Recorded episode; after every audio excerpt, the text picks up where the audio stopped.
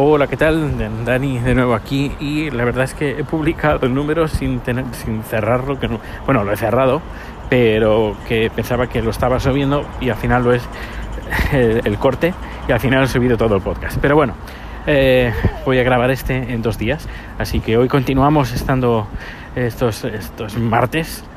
Eh, y así que bueno, grabaré martes y miércoles todo en uno. A ver, a ver qué tal se me da, porque desde que cambiaron eh, la aplicación donde estoy grabando este podcast en Anchor, pues eh, se, me, hace un poco lioso. Y más, si he dormido tres horas, pues más lioso se me hace. Eh, comentar una cosa que se me ha olvidado antes sobre el tema de Holanda. Eh, por ejemplo, aquí en Suecia puedes pagar eh, todo con tarjeta, todo, absolutamente todo. Es más, en algunos sitios incluso no te aceptan efectivo. Uh, luego lugares donde solo te acepten efectivo y no tarjeta, pues creo que, que, ya no hay. Creo que todo el mundo te acepta tarjeta y efectivo y, y hay cada vez más lugares donde te aceptan solo tarjeta. Vale. En Holanda, en Ámsterdam, me encontré en situaciones un poco un tanto curiosas. Eh, por una parte, en algunos lugares solo te acepta tarjeta y pagas con tarjeta. En otros lugares te aceptan los dos sitios los dos sitios, digo, las dos formas de pago, efectivo y tarjeta, pero hay otros lugares que eh, incluso recientemente han eliminado las opciones de tarjeta de crédito. Solo eh, la única tarjeta es la tarjeta maestro que es de débito, pero las tarjetas de crédito Visa, Mastercard y American Express no puedes utilizarlas, como por ejemplo un supermercado, una cadena de supermercados eh, que voy a pagar con tarjeta y me dice, no, no, aquí en efectivo. Y digo, bueno, y curioso. Uh, dice, hay un cajero aquí, uh, al lado. Dentro, incluso dentro de la tienda hay un cajero, saca dinero ahí. Y digo, bueno, pues nada, saco dinero. Pero lo curioso, que vas al metro, al del metro al autobús, y dices, mire, que quiero pagar dos tickets de, del bus eh, en efectivo. Dice, no, no, aquí solo en tarjeta. Yo. Solo en tarjeta.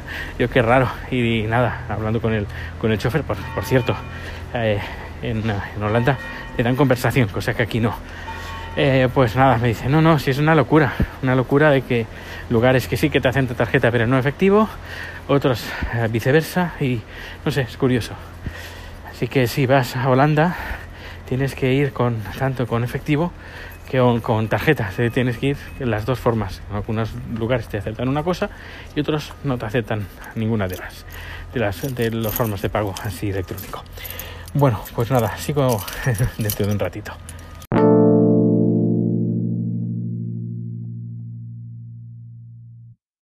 Buenos días, soy Dani, esto es Haciendo el Sueco, segunda parte de este capítulo, eh, miércoles 15 de mayo de 2018 y aquí estoy para contarte más cositas. Y, ya supongo que cerramos el viaje de, de Holanda eh, porque quiero comentarte sobre el mundo el apasionante mundo de la marihuana que existe en, en, los Países Bajos. Eso hay que decir, no es Holanda. Eh, a veces se, se, me va la pelota, que no es Holanda. El país es Países Bajos. Holanda es una parte de, de los Países Bajos.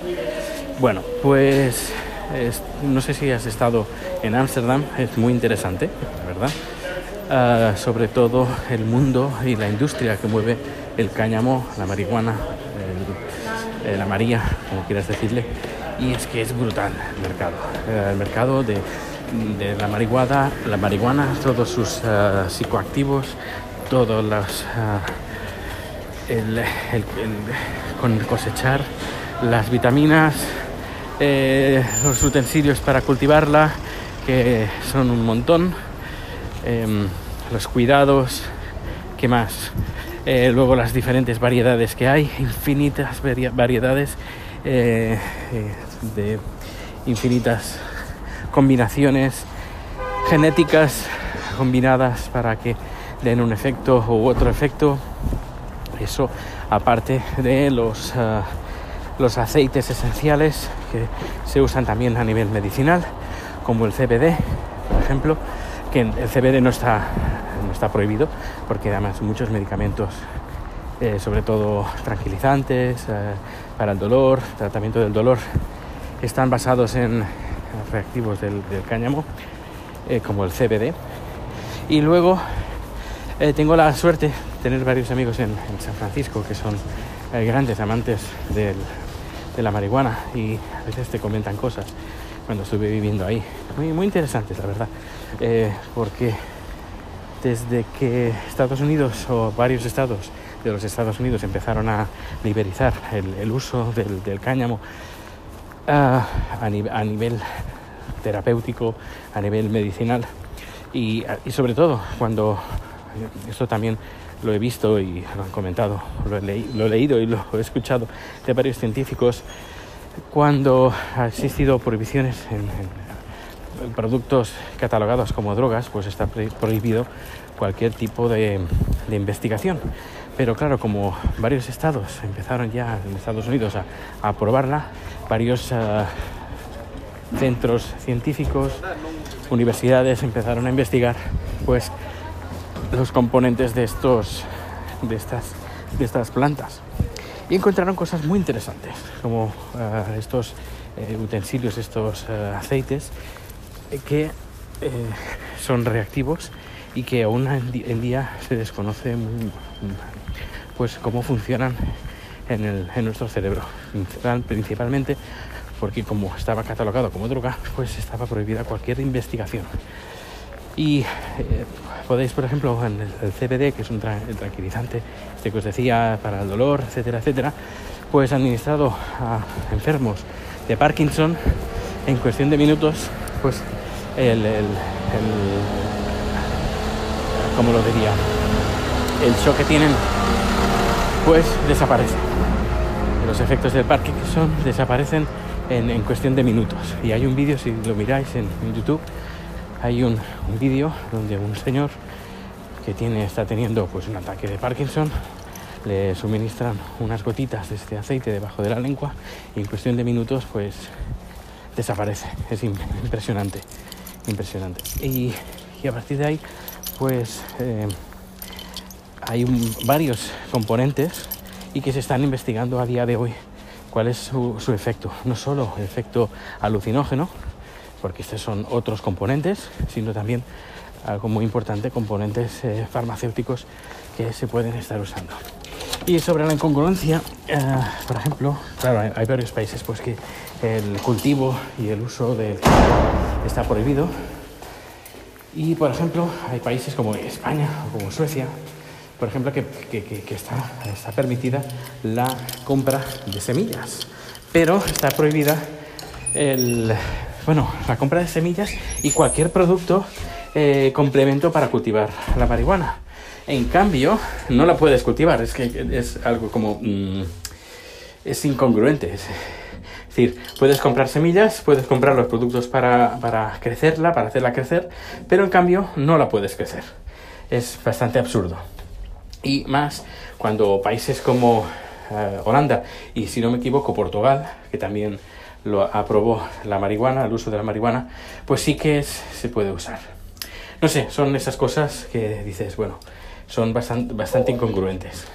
No digo que yo lo use, pero es que, ah, por ejemplo, el, mercado que, que, da en el cáñamo en, en Holanda es brutal.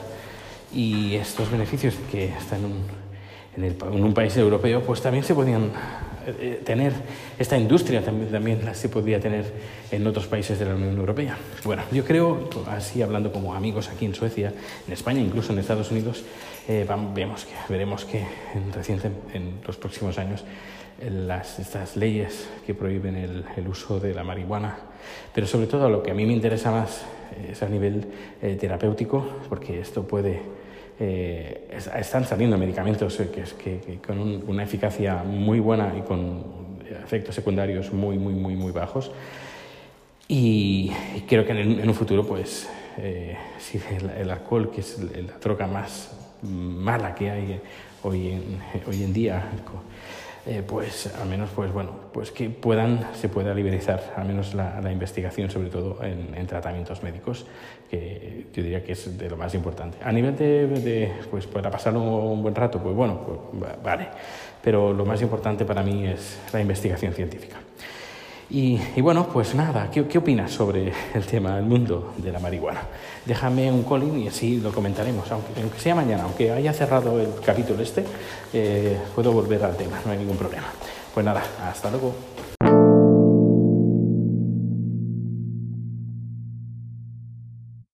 Hola de nuevo y ahora estoy en el estudio eh, y tengo unos minutos para grabar, así que aprovecho para estar contigo y contarte pues lo último que ha salido, el último debate, eh, debate un poco absurdo, la verdad, eh, porque trata sobre cosas un poquito muy técnicas sobre el podcasting y es sobre cómo escuchamos el podcasting.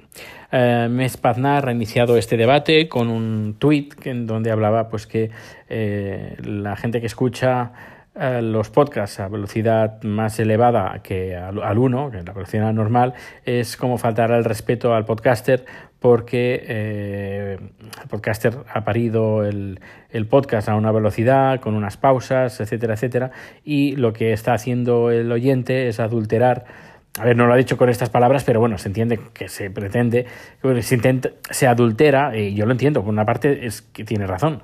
Cuando estamos escuchando un podcast a una velocidad más elevada a la velocidad que lo ha grabado el, el, el, creador, pues es como, bueno, es como doblar una... No, tampoco sería eso, pero bueno, que no es el 100% de la obra que ha creado el, podcaster. Eh, me parece un poco absurdo que se esté discutiendo sobre este tema y sobre todo eh, diciéndole a los oyentes que nos están maltratando o que nos están ofendiendo porque están escuchando el podcast a una velocidad más alta, eh, cuando hay otras cosas que creo, para mí, que son más importantes, que es eh, tener oyentes en el podcasting. Creo que es más importante buscar oyentes que estar diciendo que, o hacer sentir culpables a los oyentes de que están escuchando un podcast a una velocidad más elevada de la que el creador lo, lo hizo. A ver, yo escucho, he de reconocer que escucho varios podcasts a velocidad eh, más alta de la normal. Hay algunos podcasts que no, eh, y lo he dicho más de alguna vez. Por ejemplo, uno de los podcasts que escucho a velocidad normal es el de es un podcast que siempre he recomendado y es un podcast que me gusta y me gusta disfrutarlo a velocidad 1. El resto de podcasts, si no son musicales, es decir, si no ponen música, eh, pues los escucho dependiendo del, capítulo, dependiendo del podcast, pues lo puedo escuchar a uno desde 1.2 desde 1.2 a 1.6, es decir, un 20% o un 60% eh, más, más rápido. Todo depende de, de, del podcast, del número, de quién esté ahí presente y sobre todo de lo que esté buscando en ese podcast. Por ejemplo, si estoy, por ejemplo, tengo varios podcasts que hablan de ciencia. Uh, es algunos debates, por ejemplo, son tres, cuatro personas que están hablando sobre un tema de, de, ciencia. A mí lo que me interesa de este podcast en ese momento es el, el contenido. No me importa eh, si hacen pausas dramáticas o no y me, me gusta el contenido eh, y por, por eso escucho el, el contenido. En cambio, hay otros podcasts pues, que ponen pues, su, su fondo de música, eh, le dan sus pausas, tienen un guion, se lo leen, lo vuelven a, a, leer y a releer hasta que queda perfecto.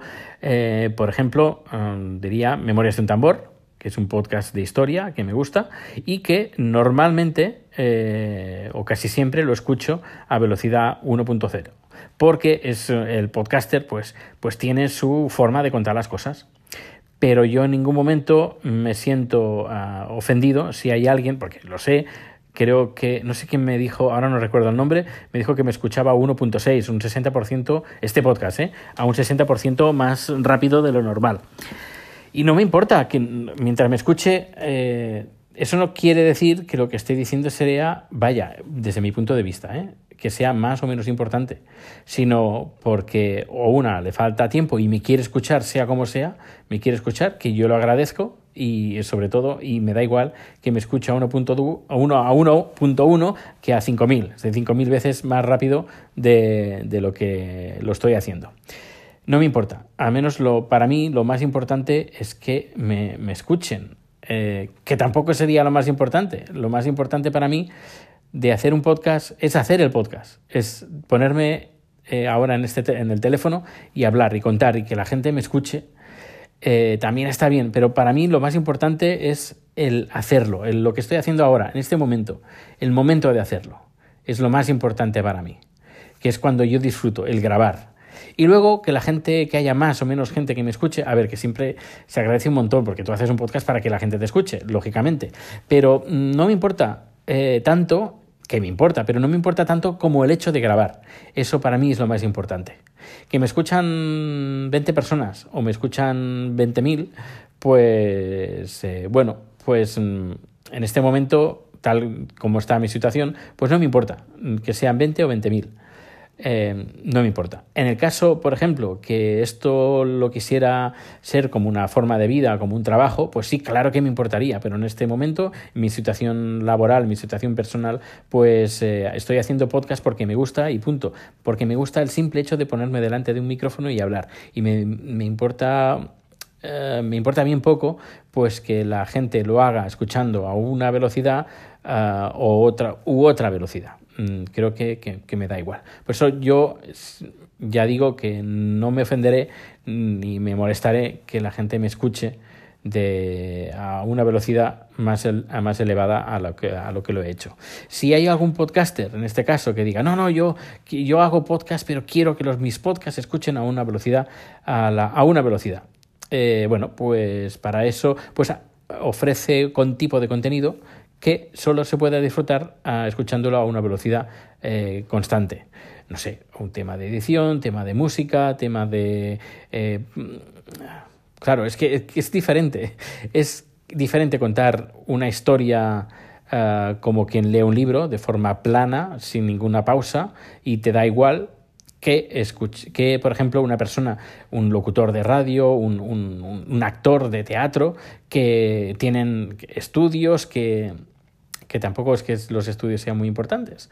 Yo creo que la forma es como lo hacemos las cosas. Pero bueno, lo que digo, que las cosas no son blancas o negras, sino que hay un montón de colores entre medio y que mmm, la importancia es que nos escuchen y la magia del, podcast es que puedes escuchar podcast como, cuando, donde y como sea. Yo creo que eso es lo más importante. En cambio, el. No, no, este podcast lo tienes que escuchar en la cama tumbado a las, a las 7 de la tarde, porque a las 8 ya no. Tiene que ser a las 7 de la tarde. Pues bueno, pues cada uno pues eh, hace su podcast como quiere que lo escuche la gente. O si no, se pone una advertencia al principio. Este podcast tiene que estar, tiene que ser escuchado a las 7 de la tarde en una cama eh, con eh, sábanas de lino y, y algodón, por ejemplo. Pues eso, pues una advertencia al principio, porque ese podcast se va a disfrutar mucho más si es en, con estas circunstancias.